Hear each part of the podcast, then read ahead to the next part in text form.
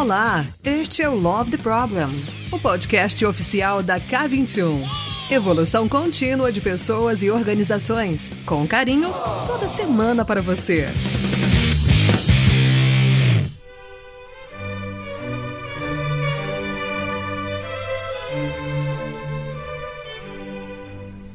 Olá, pessoal. Boa noite. Bem-vindos todos a mais um papo de inovação. E hoje eu quero primeiro começar me apresentando. Eu me chamo Samira, eu trabalho na K21, sou especialista em transformações de negócio e há pouco tempo eu recebi a honra de me tornar uma trainer de Kanban. E nada mais justo do que eu estar aqui com duas pessoas que foram precursoras no assunto aqui no Brasil é, eu queria muito, porque eu sou muito tiete dos dois, queria muito pedir para vocês se apresentarem, é, Rodrigo e Alisson. Então, bem-vindos.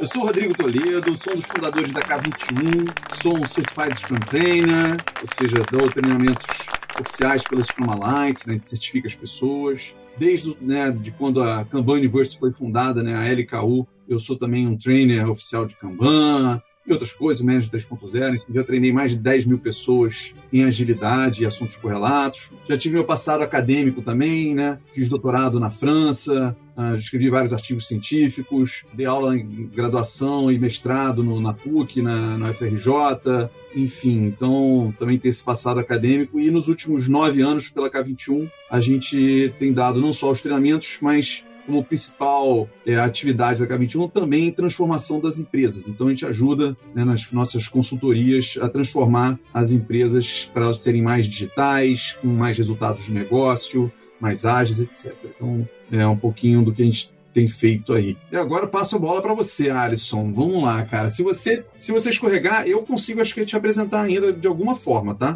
Bom, eu tô aí há pouco mais pouco mais de 20 anos já, é, mais de 20 anos já na área de TI, na área de desenvolvimento de software, já passei aí por um pouco por, por todas as funções aí ao longo desse período e todas elas ainda de alguma forma a gente acaba mantendo, né? Por exemplo, até hoje, hoje mesmo estava programando, então a gente vai mantendo esses skills ao longo da vida de análise de programação e de gestão, de liderança. E Acho que 2003 foi o momento em que eu me envolvi com a questão da agilidade, muito frustrado na época, né, com a questão do, dos projetos, como é que a gente conduzia as coisas, enfim, tinha algo errado no ar e aí a agilidade apareceu lá nessa época para mim como uma espécie de salvação assim existencial, né, de, de, carreira praticamente, porque do jeito que as coisas aconteciam não, não tinha muito futuro. E aí foi muito legal. E depois em 2008 foi começou a minha história com Kanban.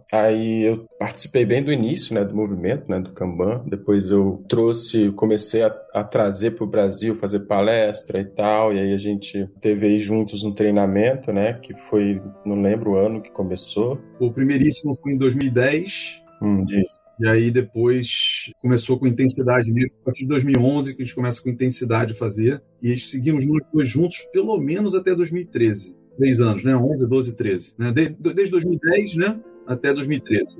E aí eu, nesse período também, é, fiz muita consultoria, né? Passei por muitas empresas, assim, empresas grandes, menores, enfim, de todo tamanho, todo tipo. Foi um período muito intenso em termos de, de, experiências diferentes, né? De viver experiências diferentes, com times diferentes, com contextos, com realidades diferentes. Em 2015, eu abri a empresa que eu trabalho hoje, que é a Soft Design, e a gente tem lá um. A gente é uma empresa de treinamentos online, tem vários treinamentos dentro da área de agilidade, né? E o que eu faço hoje é, além de ser instrutor lá, eu coordeno, faço a coordenação dos cursos, é, e um pouco de tudo, né? Inclusive programar.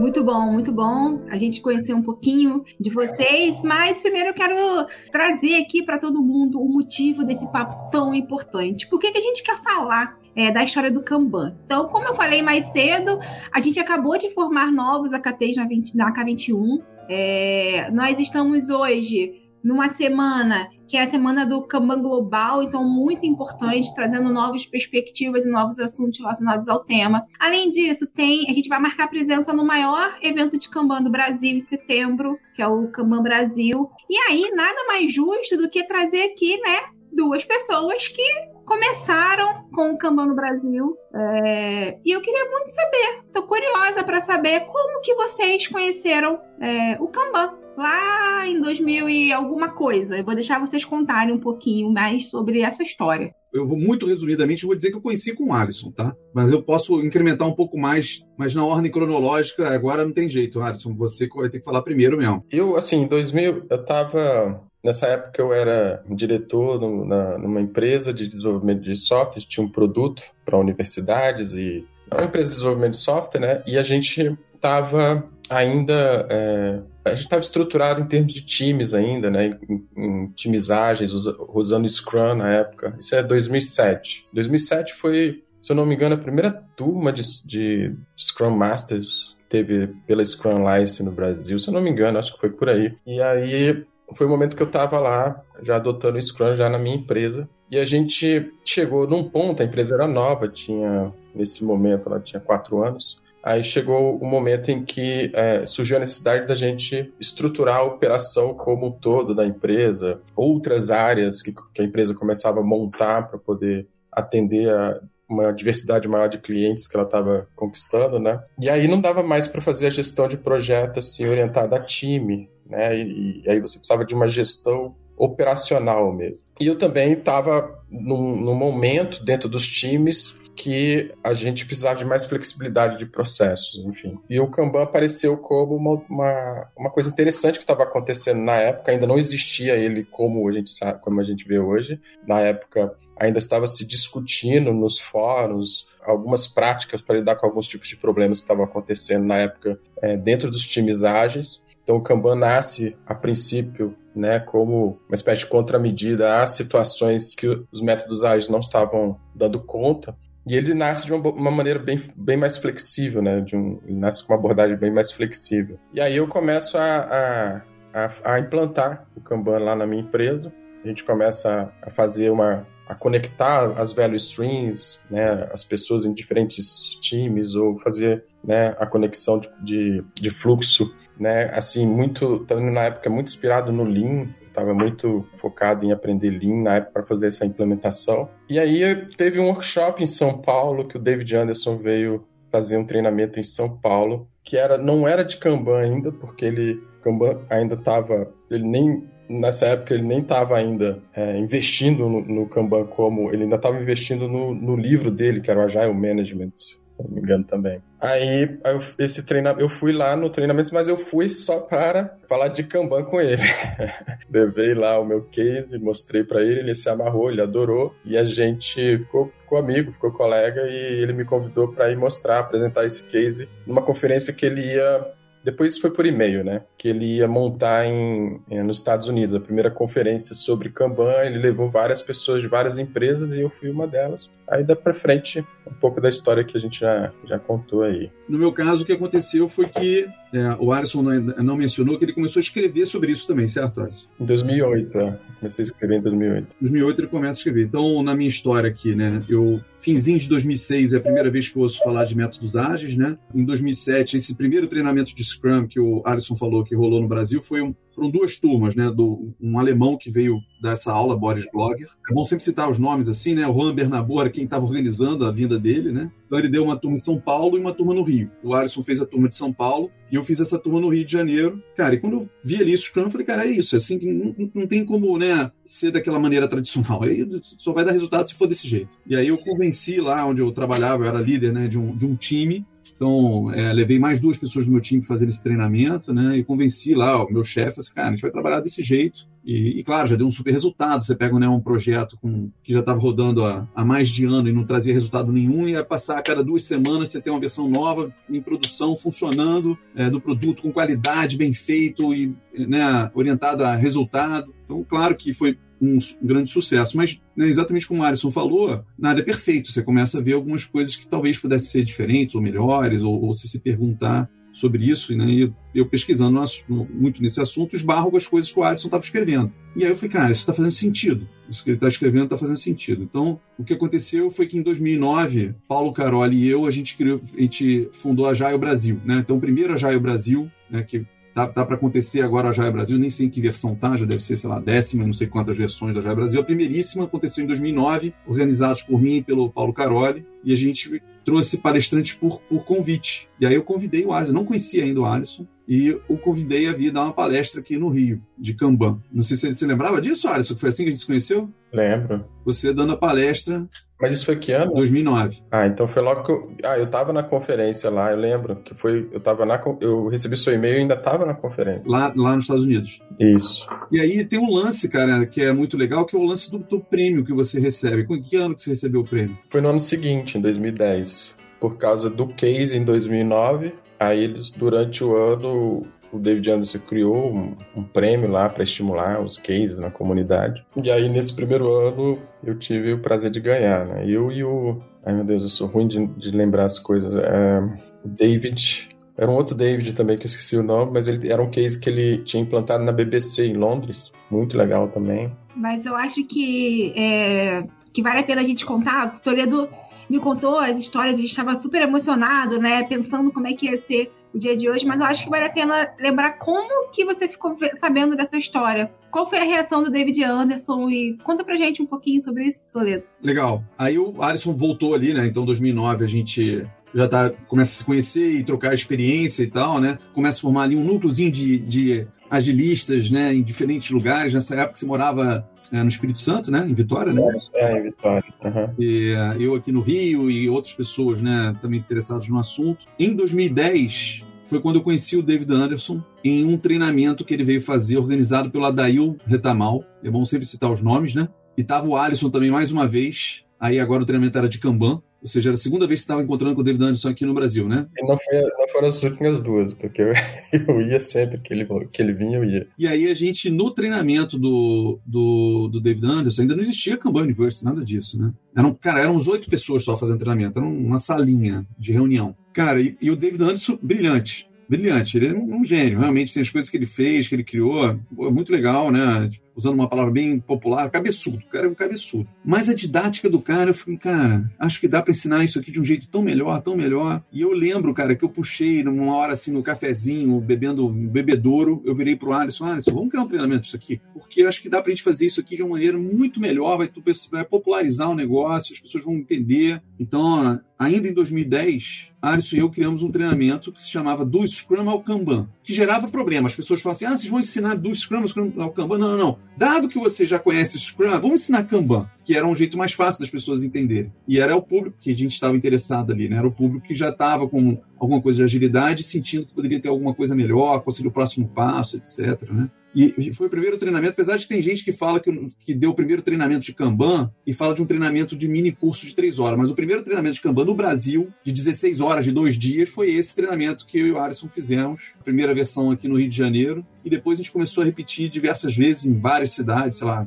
Brasília, São Paulo, Curitiba, é, as pessoas, a gente começou a organizar isso como um treinamento mesmo, enfim. Tem, tem um ponto legal que você me contou mais cedo, é que vocês criaram esse treinamento já pensando no sistema puxado, que querendo ou não é a origem é, do método Kanban, assim, tão enraizado no método Kanban. Eu acho que vale a pena a gente falar um pouquinho é, sobre o sistema puxado e como foi essa conexão, né, de fazer um treinamento olhando para isso. Legal. O método Kanban é muito sobre sistema puxado. O sistema puxado vem desde a Toyota. Aí você não quer falar, não, Alisson, eu falo do sistema puxado de ensino e você fala do sistema puxado toyotismo que a gente traz para o trabalhador do conhecimento. Fala você primeiro e depois eu complemento. O Kanban é baseado, né? Ele implementa um, um sistema puxado, né? Que a origem está lá na, no Taishi Ono, na, na na Toyota e tal. E o objetivo, o, na origem, né, o Kanban tinha esse objetivo de administrar e de, vamos dizer assim, melhorar o fluxo baseado no, no processo de redução de estoque. Ou seja, você administra a quantidade de estoque que você permite que se acumule ao longo de um processo e porque o, o, estoque, pelo menos assim, numa indústria, numa fábrica, ele é muito caro, né? É um negócio muito caro de se manter. E também a organização é complicada, enfim, tem vários problemas de você manter a questão do estoque. Um grande insight do David Anderson e do pessoal que estava discutindo sobre isso lá no início é, era esse insight de que existia um problema é, muito crônico nas empresas, que era o problema do handoff, certo? Quando você precisava transferir o trabalho de uma pessoa para outra, de um time para outro, enfim, toda vez que você precisa transferir o trabalho, que existe uma, um movimento, né? Quando a gente faz o movimento do cartão, né? lá no, no quadro Kanban. Nesse momento é o, é o ponto onde você tem um potencial de formação de filas, o potencial de acúmulo de trabalho. E quanto mais trabalho acumulado e quanto mais é, quanto maior a quantidade que a gente chama de WIP, né, de Work in Progress, de trabalho em progresso, maior vai ser o seu lead time, né, mais tempo você vai demorar para entregar as coisas, maior vai ser o seu custo para manter aquele monte de prato girando. Então o sistema puxado ele resolve esse problema. Ele é um, é um sistema de regras que é, administra o seu fluxo, que permite que seu fluxo ocorra de uma maneira muito mais leve, muito mais rápida, sem que para isso você precise trabalhar mais, né? Porque essa era um, uma das grandes questões também, né? Assim, é, a única forma de, de, de, você entregar mais rápido era trabalhando mais, mais horas ou digitando mais rápido. Era, era mais ou menos esse o... o pensamento, né?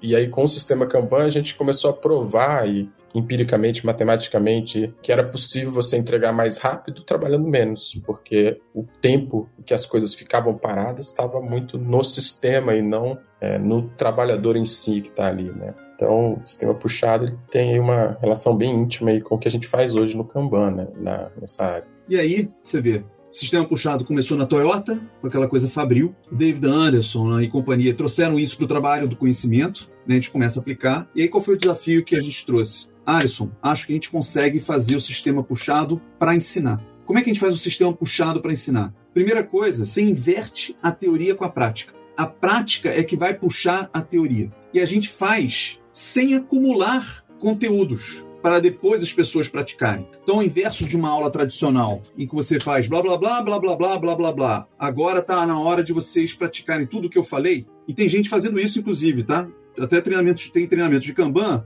que as pessoas ficam blá blá blá blá blá blá e no final tem um game. Não, cara, vou fazer o contrário. Do minuto um, você começa já um game, onde o cara vai botar lá o seu trabalho e a gente vai botando desafios. As pessoas vão se enrolando nos desafios, a gente desenrola com alguma, algum conteúdo de Kanban. Aí, nossa, isso aqui é interessante, faz funcionar. Então parou, agora é a hora de te explicar. Ou seja, a gente vai dando, né, ao longo do treinamento, pílulas de conhecimento à medida que as pessoas precisam. Então passa a ser um sistema puxado de ensino. Essa sacada que a gente teve, que a gente fez no treinamento de Kanban, eu, em paralelo, estava fazendo as mesmas coisas nas minhas aulas lá de, de, de faculdade, né, na, nessa época, em 2010, aí eu estava é, dando aula no UFRJ, né, 2010, 2011, né, é, eu começo a fazer a, mesma coisa também nas minhas aulas do UFRJ.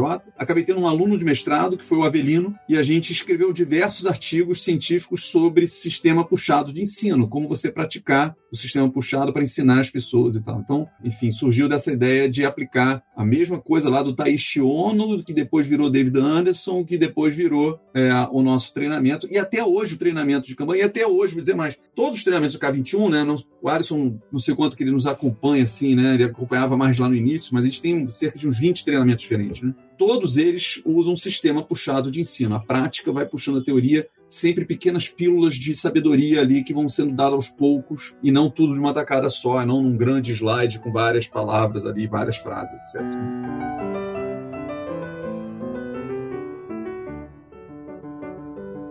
E aí, eu já acho que eu tenho uma pergunta agora que é um pouco mais, mais polêmica, assim. Eu tenho vontade de escutar alguma coisa. Que é, é eu conheci o Scrumban é, lá em 2012, 2013, se eu não me engano. E eu tive sempre muita curiosidade de saber de por que, que vocês dois resolveram ensinar as pessoas sobre esse assunto que é tão maravilhoso. Qual foi o divisor de águas para vocês em compartilhar isso tudo com a gente? Você lembra disso, Alisson? A gente, a gente vendia o treinamento no, no site scrumban.com.br. Acho que já nem tenho mais esse. esse tinha uma época eu, mantive, eu mantive ainda o scrumban.com.br para apontar para K21. Acho que nem tem mais isso aí. Cara, o que, que te motivou a ensinar as pessoas, Alisson? E, e, é uma motivação que permanece até hoje, certo? Você é um cara conhecido, se quiser falar um pouquinho, né? O Software Zen é um pouco sobre isso também, né? Ah, eu tenho essa predisposição a, a querer ensinar tudo que eu aprendo. Já é meio que da minha natureza, assim. É, é, quem me acompanha lá no, no software Zen mergulha numas coisas que você não tem noção.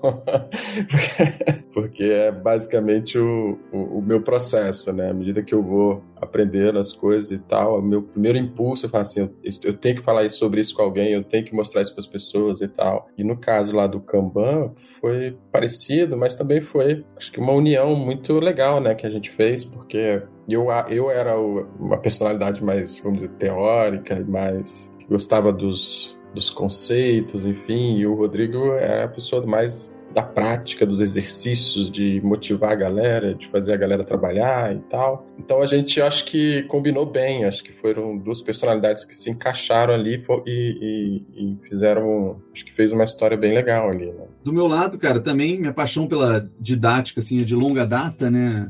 Eu sou filho de professores, né? Neto de professor, essas coisas assim, né? Então acho que já vinha no meu sangue desde muito cedo. Eu comecei a dar aula muito cedo, com 21 anos já era professor da PUC, né? Eu lembro quando assinei carteira na PUC, eu falava assim, nossa, você é o professor mais novo da PUC e tal. E então, desde muito cedo eu, eu comecei a dar aula. Então, também parecido com o Alisson, né? É interessante ter falado isso, Alisson, porque eu, eu quando eu aprendo alguma coisa, um conteúdo novo, eu já faço as minhas anotações pensando, né?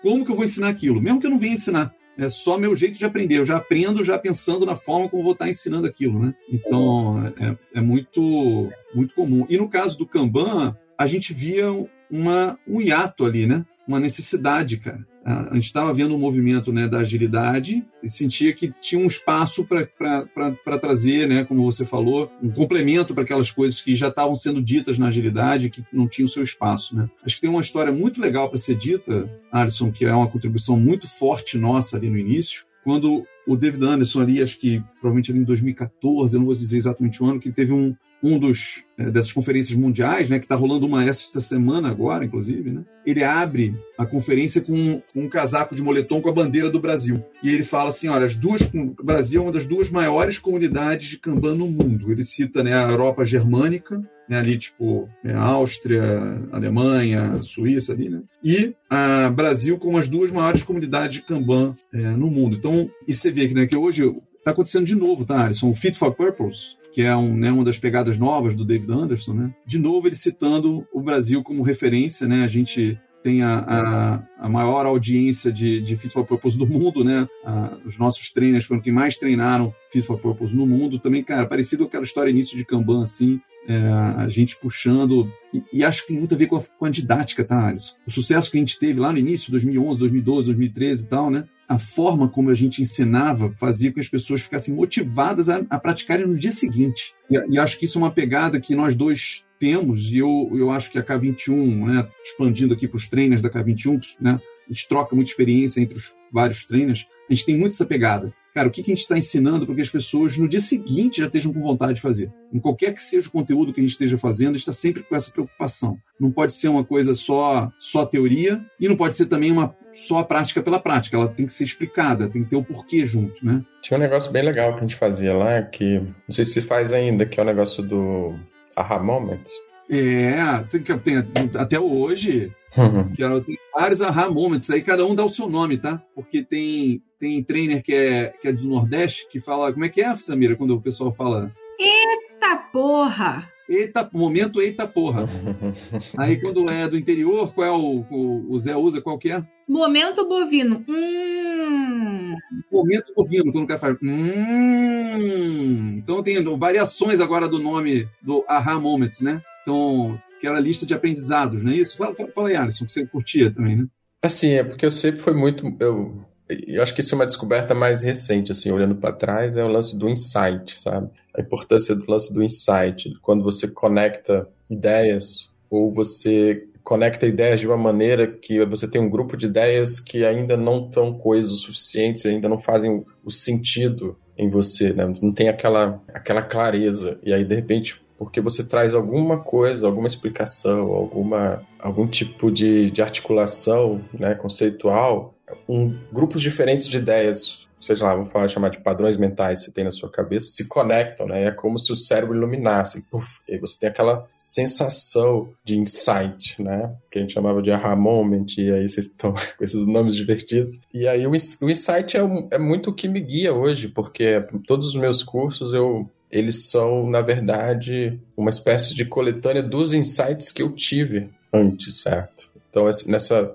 tentativa de levar para as pessoas essa experiência de ter um insight, então a gente vai tentando, de insight em insight, fazer a pessoa criar um entendimento mais profundo sobre aquilo que ela está tendo que lidar né, para que ela consiga é, criar um sentido mais, mais útil né, no, no dia a dia, para que ela consiga dar sentido para situações contraditórias que ela vai viver. A gente vive muito situações. Porque é, difícil, né? Você pegar, por exemplo, um método, uma prática, um, seja qual for o tema que você estiver ensinando, a pessoa pegar aquilo e exatamente daquela forma e copiar e colar e vai funcionar, né? Tem todo um deparo, tem toda uma, uma, uma forma de você se relacionar no dia a dia com aquilo que você está tentando aplicar, que vai ser o papel individual de cada um, né? E quanto mais você tiver é, bem, vamos dizer assim, estruturado em termos de como você compreende a, a, aquela dinâmica, o porquê as coisas são do jeito que são, né? Eu acho que mais fácil vai ser a sua. Mais fácil não, mas assim,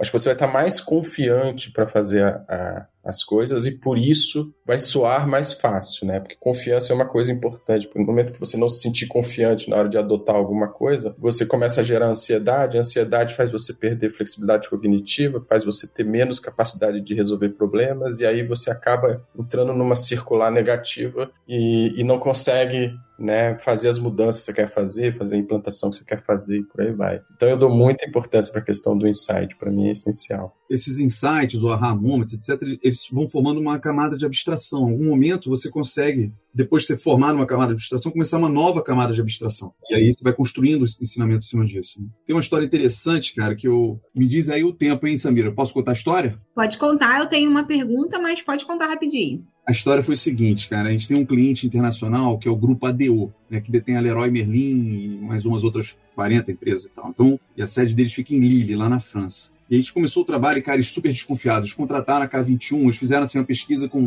uma dúzia de, de consultorias internacionais e, com, e levaram, falaram assim, beleza, é K21. Mas tinha, sabe, várias pessoas que eram contra, não, mas tem não sei quem, tá, tá aquela desconfiança assim. E, se não me engano, o treinamento nem foi de Kanban, foi um treinamento de PO. Eu fui fazer um treinamento de PO logo no início do nosso contrato lá. Aí botaram os POs experientes na turma. Cara, vamos lá, vamos começar aqui o treinamento. Só que aí eu fiz o seguinte: logo no primeiro chance que eu tive de fazer aha moments, com eles, né? Para listar os insights. Eu falei assim: ó, eu quero duas listas de insights. Eu, eu, eu, primeiro deixei eles listarem. Eu falei: agora eu quero que vocês classifiquem o que, que são aprendizados e o que, que são meta-aprendizados. Ou seja, aqueles aprendizados que vão além do trabalho do PO, que são coisas que você pode aplicar em outras coisas na vida. E os caras começaram a separar em dois tipos de aprendizados: os aprendizados e os meta-aprendizados. Nossa, cara, foi sensacional. Eu ganhei ali os a galera que estava contra, né? Tinha lá um, a responsável lá pelo nosso contrato, estava super desconfiada, que naquela hora ela abriu os olhões, ela ia toda vez olhava lá os meta-aprendizados da galera. Então, é, enfim, é uma história. Nunca mais fiz meta-aprendizado, foi só talvez nessa turma aí, mas é, a sacada de ter feito os meta-aprendizados também, além dos aprendizados, foi bem interessante. E aí eles observavam essas coisas, né? Ah, você aplicou sistema puxado para ensinar isso daqui. Ah, legal vocês terem percebido. Ah, você não deu resposta antes da hora. Você deixou a gente errar para depois falar. Ah, isso é um meta-aprendizado, né? Pra vocês fazerem com o time de vocês. Às vezes vocês deixam a pessoa errar um pouco para depois ensinar, do que ensinar antes. De, Pô, legal, meta-aprendizado, né? Então, coisas desse gênero, assim, né? Quando a gente está aprendendo, eu acho que a gente, ao mesmo tempo, exercita essa coisa do aprender a aprender, certo? Isso. Se você pensa sobre o seu próprio processo de aprendizado, ou se você pensa sobre o processo de aprendizado que você está inserido num determinado momento, numa determinada experiência, existe um grande valor nisso, porque você vai levar aquilo, vai poder projetar aquilo para outras coisas na sua vida e para outras situações que você vai vivendo. Então, subir o nível de abstração, eu diria que é uma das questões mais importantes aí que a gente tem que botar a nossa atenção, né? Iluminar o caminho para. Porque a, a, a, vida. É, antigamente a gente tinha aquela visão mais moderna de que a gente ia para a escola, se formava e depois ia trabalhar. E aí era dois estágios diferentes, né? A formação e depois. E hoje a gente já, já viu que não é isso, né? A gente está aprendendo a vida toda, está em constante processo de aprendizado enquanto a gente não fizer as pazes com esse processo, a gente ficar ressentido com isso, seja, ah, eu tenho que aprender, eu tenho que aprender, não sei o quê, mais uma coisa para aprender. É, a grande habilidade é como você conecta o seu interesse com aquilo que você precisa aprender. Aí aquilo vai ficar leve, solto e você vai brilhar. Aproveitando essa deixa, eu, a gente está com várias perguntas aqui nos nossos comentários. E tem uma super interessante do Gino. Um beijo, Gino. Que é, na evolução né, do Kanban, que vocês fizeram parte, fazem parte dessa história, ele quer saber o que, que evoluiu e o que, que ainda não evoluiu na utilização é, do Kanban aqui no Brasil. Se vocês podem dar uma palhinha sobre isso. Legal. Agora, né, você vê, o Kanban, é, enquanto comunidade, né, cresceu pra caramba. Tem muita gente né, que conhece Kanban. É, imagina, cara, quando estava lá no início, era realmente, né? Tinha um Alisson, aí depois do Alisson, o Alisson e mais três ou quatro pessoas, aí depois, né, já inserido nesse grupinho, aí depois a gente começa a treinar as pessoas, enfim, né? A gente não citou uma pessoa muito legal também, que é a Amanda, né? Também fez parte desse grupinho inicial e ganhou prêmio também internacional hoje está na Austrália, né? Cara, e é uma comunidade gigantesca, assim, né? O que, que evoluiu? Hoje você tem coisas como o Kanban Maturity Model, e né, eu citei aqui o Fit for Purpose, então, Fit for Purpose atrás, né, coisas como, por exemplo, um olhar muito mais sobre resultados, sobre a, a escolha daquilo que a gente está fazendo, né, um olhar de eficácia, não, não, não só apenas um olhar de eficiência. Acho que existe uma coisa que talvez até para botar o Alisson no mesmo barco aqui, por trás do Kanban sempre teve ali um pensamento sistêmico. E o pensamento sistêmico não é uma coisa trivial das pessoas aprenderem. Acho que se pudesse a gente evoluir um pouco mais, e eu sei que o Alisson também tem esse, esse pensamento, ele, ele, também é um promotor né, do pensamento sistêmico, né? Eu acho que talvez sair só do Kanban como sistema puxado, de um quadro com sistema puxado, para ter um pensamento sistêmico de fato implementado. Acho que esse talvez fosse um, caminho para onde a gente deveria estar olhando. É, a gente acaba falando disso em outros lugares e talvez pudesse estar é, um caminho legal para onde a comunidade Kanban deveria estar indo. Não sei, Alisson, o que você acha disso aí? Eu concordo, assim, a, a, minha relação com o Kanban é uma relação de ferramental, certo? Eu, eu, trato como um ferramental e como qualquer ferramenta a gente tem a questão da aplicabilidade, né? Ele vai ser melhor aplicado em determinadas situações do que outras e tal. Então, assim, quando a gente fala sobre evolução, existe uma evolução do Kanban em termos de comunidade, vamos dizer assim, em termos de quais são as ideias em torno, ou seja, em, é, como pensar a organização dado que você tem o Kanban como ferramenta. E aí você começa a expandir para olhar para a organização como um todo, e aí você começa a pensar nesses modelos de maturidade, começa a pensar em fit for purpose, e aí você tem todo esse ecossistema, né, é, essa ecologia de práticas e modelos que te ajudam a olhar para a organização usando é, essa perspectiva específica né, da comunidade Kanban. E aí você tem aí a Kanban University, que vai estar tá estruturando, né, digamos, um corpo de conhecimento né, muito maior do que simplesmente a questão do quadro e, e dos as ferramentas básicas que a gente, digamos assim, que, são o core né, do Kanban. Então isso é, um, é, um, é uma, uma forma de expansão. Né? A outra forma é o, acho que é o, é o que você mencionou, Toledo, a questão do, da forma de pensar, do pensamento sistêmico como também ferramental, mas aí de uma maneira mais ampla, né? Porque a gente começa a pensar em sistemas como sendo os hábitos que a gente forma nas organizações e que eles, por serem hábitos, eles começam a acontecer de forma recorrente. Então você começa a pensar em termos de sistema de forma mais abstrata. O sistema não é só o quadro e o fluxo de tarefas, mas, por exemplo, existe um sistema de atribuição de tarefas que acontece numa determinada forma todos os dias. Existe um, um sistema de deploy, de releases, um sistema de avaliação das pessoas, um sistema. Enfim, você começa a olhar para a sua organização em termos de hábitos e aí você começa a descobrir que você está rodeado de sistemas e que você é parte integrante deles, que você está ali o tempo todo operando ou sendo operado por aqueles sistemas. E o fato deles serem hábitos e de você ter o pensamento sistêmico te permite detectar, identificar todos esses recortes abstratos que fazem parte do seu ambiente de trabalho para poder descobrir pontos de, de, de melhoria. Aí é um, acho que é um outro, é um mundo, a gente nesse caso, está falando de uma questão mais cognitiva, ou seja, de como su, sua maneira de pensar né, pode estar tá, é, assim jogando o jogo que o Kanban te permite jogar de uma maneira ainda mais ampla. Aí eu acho que entra no conhecimento sistêmico. Muito legal.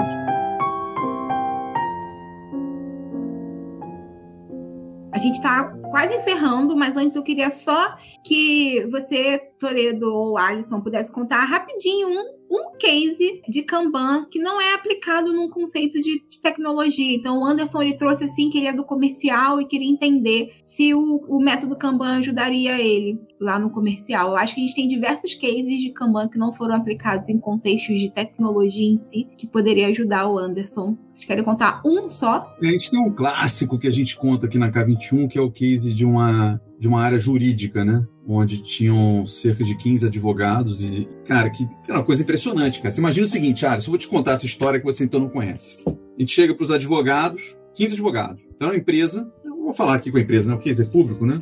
Então, a gente estava trabalhando no PagSeguro e, cara, logo no início do nosso trabalho lá no PagSeguro, a gente é, já, já tinha sacado que, que havia um gargalo grande no jurídico. Mas assim, não, no jurídico não se mexe. Então, beleza. Então vamos trabalhando nos outros times, vamos fazendo aqui, eram dezenas de times né, no início, né? Depois o PagSeguro chegou a ter mais né, de centenas de times. Mas beleza. Começamos ali a ajudar aquelas dezenas de times e, e a formar as pessoas também e trazer a ideia de, né, vocês têm que mapear o sistema, entender onde é que está o gargalo, trabalhar onde é que está o gargalo, e aí vocês têm que olhar, parar de olhar localmente, olhar globalmente. O que acabou acontecendo é que foi se tornando cada vez mais evidente que o gargalo estava no jurídico, entendeu? Você chegava no PagSeguro, botava, apertava o botão do elevador lá, subia com o pessoal, ei, bom dia, tudo bem, como é que vocês estão? Ah, tá tudo bem, pena que o jurídico tá lento ali, né?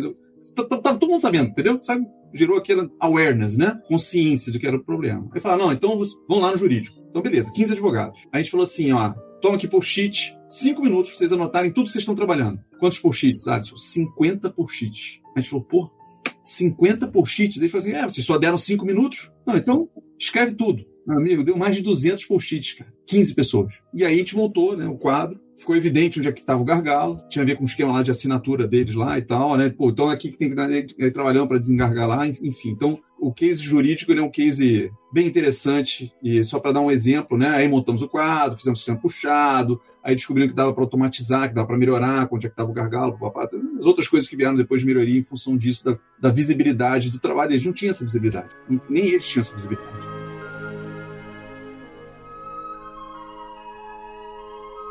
tem uma história que faltou, assim, ó, que ela é bem determinante, inclusive, para os nossos treinamentos aqui de Kanban na K21, né? É que a gente foi convidado, né, pelo David Anderson para fazer a, a criação do, do, que na época era chamado Lean Kanban Universe, e agora virou só Kanban Universe, né? E tirou a palavra Lean. Então, até hoje, né, eu sei que hoje você não está mais participando lá, né, da, da Kanban Universe, mas até hoje eu sou um, considerado um charter member. Então, isso dá privilégio para a gente não necessariamente seguir na ordem dos slides. Então, enquanto os outros trainers no mundo inteiro, né, eles têm que seguir exatamente o padrão de slides lá da Kanban University, a gente consegue fazer é, o treinamento da forma que a gente acredita que é do sistema puxado, com pílulas didáticas, com prática, puxando a teoria e tudo mais. Então, é, esse convite nos honrou muito. A gente entrou com uma grana, não sei se você lembra disso, né? Eu tive que entrar com uma grana lá para para a gente fazer parte, para compor, né? O, o, Eu acho que nesse aí eu já não estava mais, né? Sendo bem assim, preciso, a gente entrou, eu entrei, eu falei, cara, vou entrar, Alisson. E aí eu te coloquei como instrutor, segundo instrutor. Então no início você estava como, como segundo instrutor da Kanban. Então a gente conseguia já desde o início ter, desde então isso foi em 2011 já, a gente, né, a gente tá, não, 2000 e talvez um pouquinho mais para frente, 2012, quando forma a Kanban University, a gente já tá, já estava dando aula mais de ano e a gente passa a entregar também a certificação da Kanban University nos nossos treinamentos. Né? E depois isso eu levei para a K21, e até hoje os nossos instrutores da K21 têm essa liberdade né? de fazer numa ordem diferente, que fique mais didático e tal, né? o treinamento de Kanban. E é por isso que é tão né, é, procurado e esses anos todos de sucesso aí, acho que vem desde essa época. Aí, né? A gente está chegando ao final desse nosso papo, e aí eu queria agradecer a vocês dois por primeiro me ensinarem tanto, então, como eu falei, eu conheci o Kanban, o Scrumban um tempo atrás e hoje em dia estou aqui para representar também essa comunidade, né? Então, é, para quem não sabe, eu sou a primeira mulher negra da América Latina habilitada da aula de Kanban. E isso é uma conquista muito importante para as mulheres do Brasil e principalmente para as pessoas negras, né? Então a gente está se aprofundando num assunto que é muito rico, que vai mudar o futuro das nossas crianças, trazendo sobre sistema puxado, falando sobre pensamento sistêmico sobre várias outras coisas que o Kanban ensina pra gente. E aí a gente vê essa conexão do nosso passado, da nossa história do Kanban com o nosso futuro. Então eu sou aqui a geração do futuro é, e eu queria muito ter vocês junto com a gente, também aprendendo mais sobre Kanban e ensinando também para as outras pessoas esse olhar. Então fica de novo meu convite para vocês virem aprender um pouquinho. Obrigada, Toledo. Obrigada, Alisson, por nos ensinarem tanto. Eu agradeço, fiquei honrado aí com o convite. Um prazer estar aqui com vocês. E, enfim, estou à disposição quando precisarem. Eu acho que para terminar, Alisson, tem uma pergunta que você pode responder. Com palavra, uma palavrinha resumida, assim, basiquinho, que é por que, que o Kanban é tão importante para as pessoas do século XXI? Se você puder resumir em um, um pitchzinho, um elevator pitch, sabe? Por que, que é tão importante? Porque ele ajuda as pessoas a trabalharem na coisa certa, ao invés de, de desperdiçar esforço em coisas desnecessárias. Ele ajuda a você trabalhar na coisa certa e por isso ele, ele, ele cria fluxo de trabalho e com o fluxo de trabalho você ganha confiança com o seu cliente, você entrega as coisas certas na hora certa. Excelente, cara. Muito na linha do que o Alisson falou, a gente diz que o mal do século XXI, né, já que você falou século XXI, a demanda é muito maior do que a capacidade de entrega. Vou repetir, a demanda é muito maior do que a capacidade de entrega. Todos nós temos muito mais coisas para fazer do que tempo disponível para fazê-las. Então, saber selecionar muito bem aquilo que a gente vai fazer, certo? E não tentar fazer tudo ao mesmo tempo. Então, o Kanban tem muito a ver com isso. Serve para a vida, com lição para a vida. É a frase né, típica do Kanban, é pare de começar e comece a terminar, né? Então, tem muito a ver com isso. E eu queria também aproveitar, dar parabéns, Samira, primeira mulher negra do Brasil né, a ser trainer de Kanban oficialmente. E, junto com isso, dar um segundo parabéns que você faz parte desse grupo de 10 AKTs. Nós somos, né, a K21 é a empresa com o maior número de trainers de Kanban no mundo. Somos a maior empresa de trainers de Kanban no mundo. Então, e você faz parte desse grupo aí, Samira. Parabéns, tá? Obrigada, gente. É isso, gente. Muito, muito, muito obrigada. Uma boa noite. Obrigado, obrigado, Alisson. Valeu. Valeu. Tchau, gente. Tchau.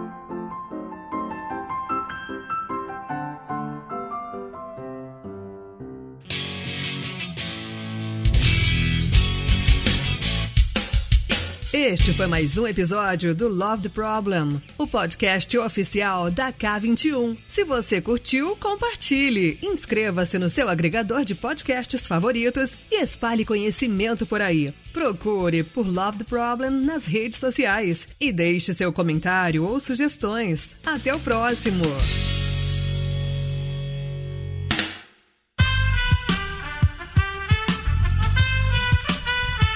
Esse podcast foi editado por Aerolitos Edição Inteligente.